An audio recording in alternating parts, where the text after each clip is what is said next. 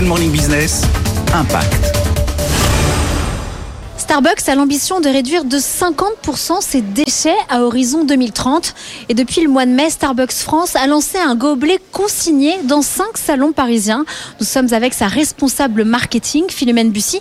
Alors comment fonctionne ce nouveau dispositif? Alors il faut savoir que 4,7 millions de gobelets sont jetés chaque année en France. Euh, Starbucks a toujours été très impliqué euh, dans l'incitation à utiliser du réutilisable. Depuis 2004, chaque client qui se présente euh, en salon avec son propre gobelet bénéficie de 30 centimes de réduction sur sa boisson. le programme expérimental qu'on lance aujourd'hui, enfin depuis début mai, le client arrive au comptoir, il commande un gobelet réutilisable, il paye une caution d'un euro qui lui est restituée au moment où il rend son gobelet, propre ou sale. L'idée c'est vraiment de rendre l'utilisation pratique du réutilisable.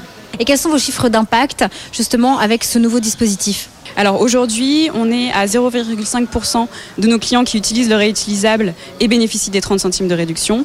Euh, notre objectif avec ce programme est d'arriver aux 10%. Quelles sont vos autres initiatives pour réduire l'empreinte carbone de vos déchets? Alors, depuis 2020, Starbucks euh, s'est engagé dans une nouvelle stratégie de durabilité. Nous avons déjà remplacé les pailles euh, en plastique par des pailles en papier, les couverts en plastique par des couverts en bois.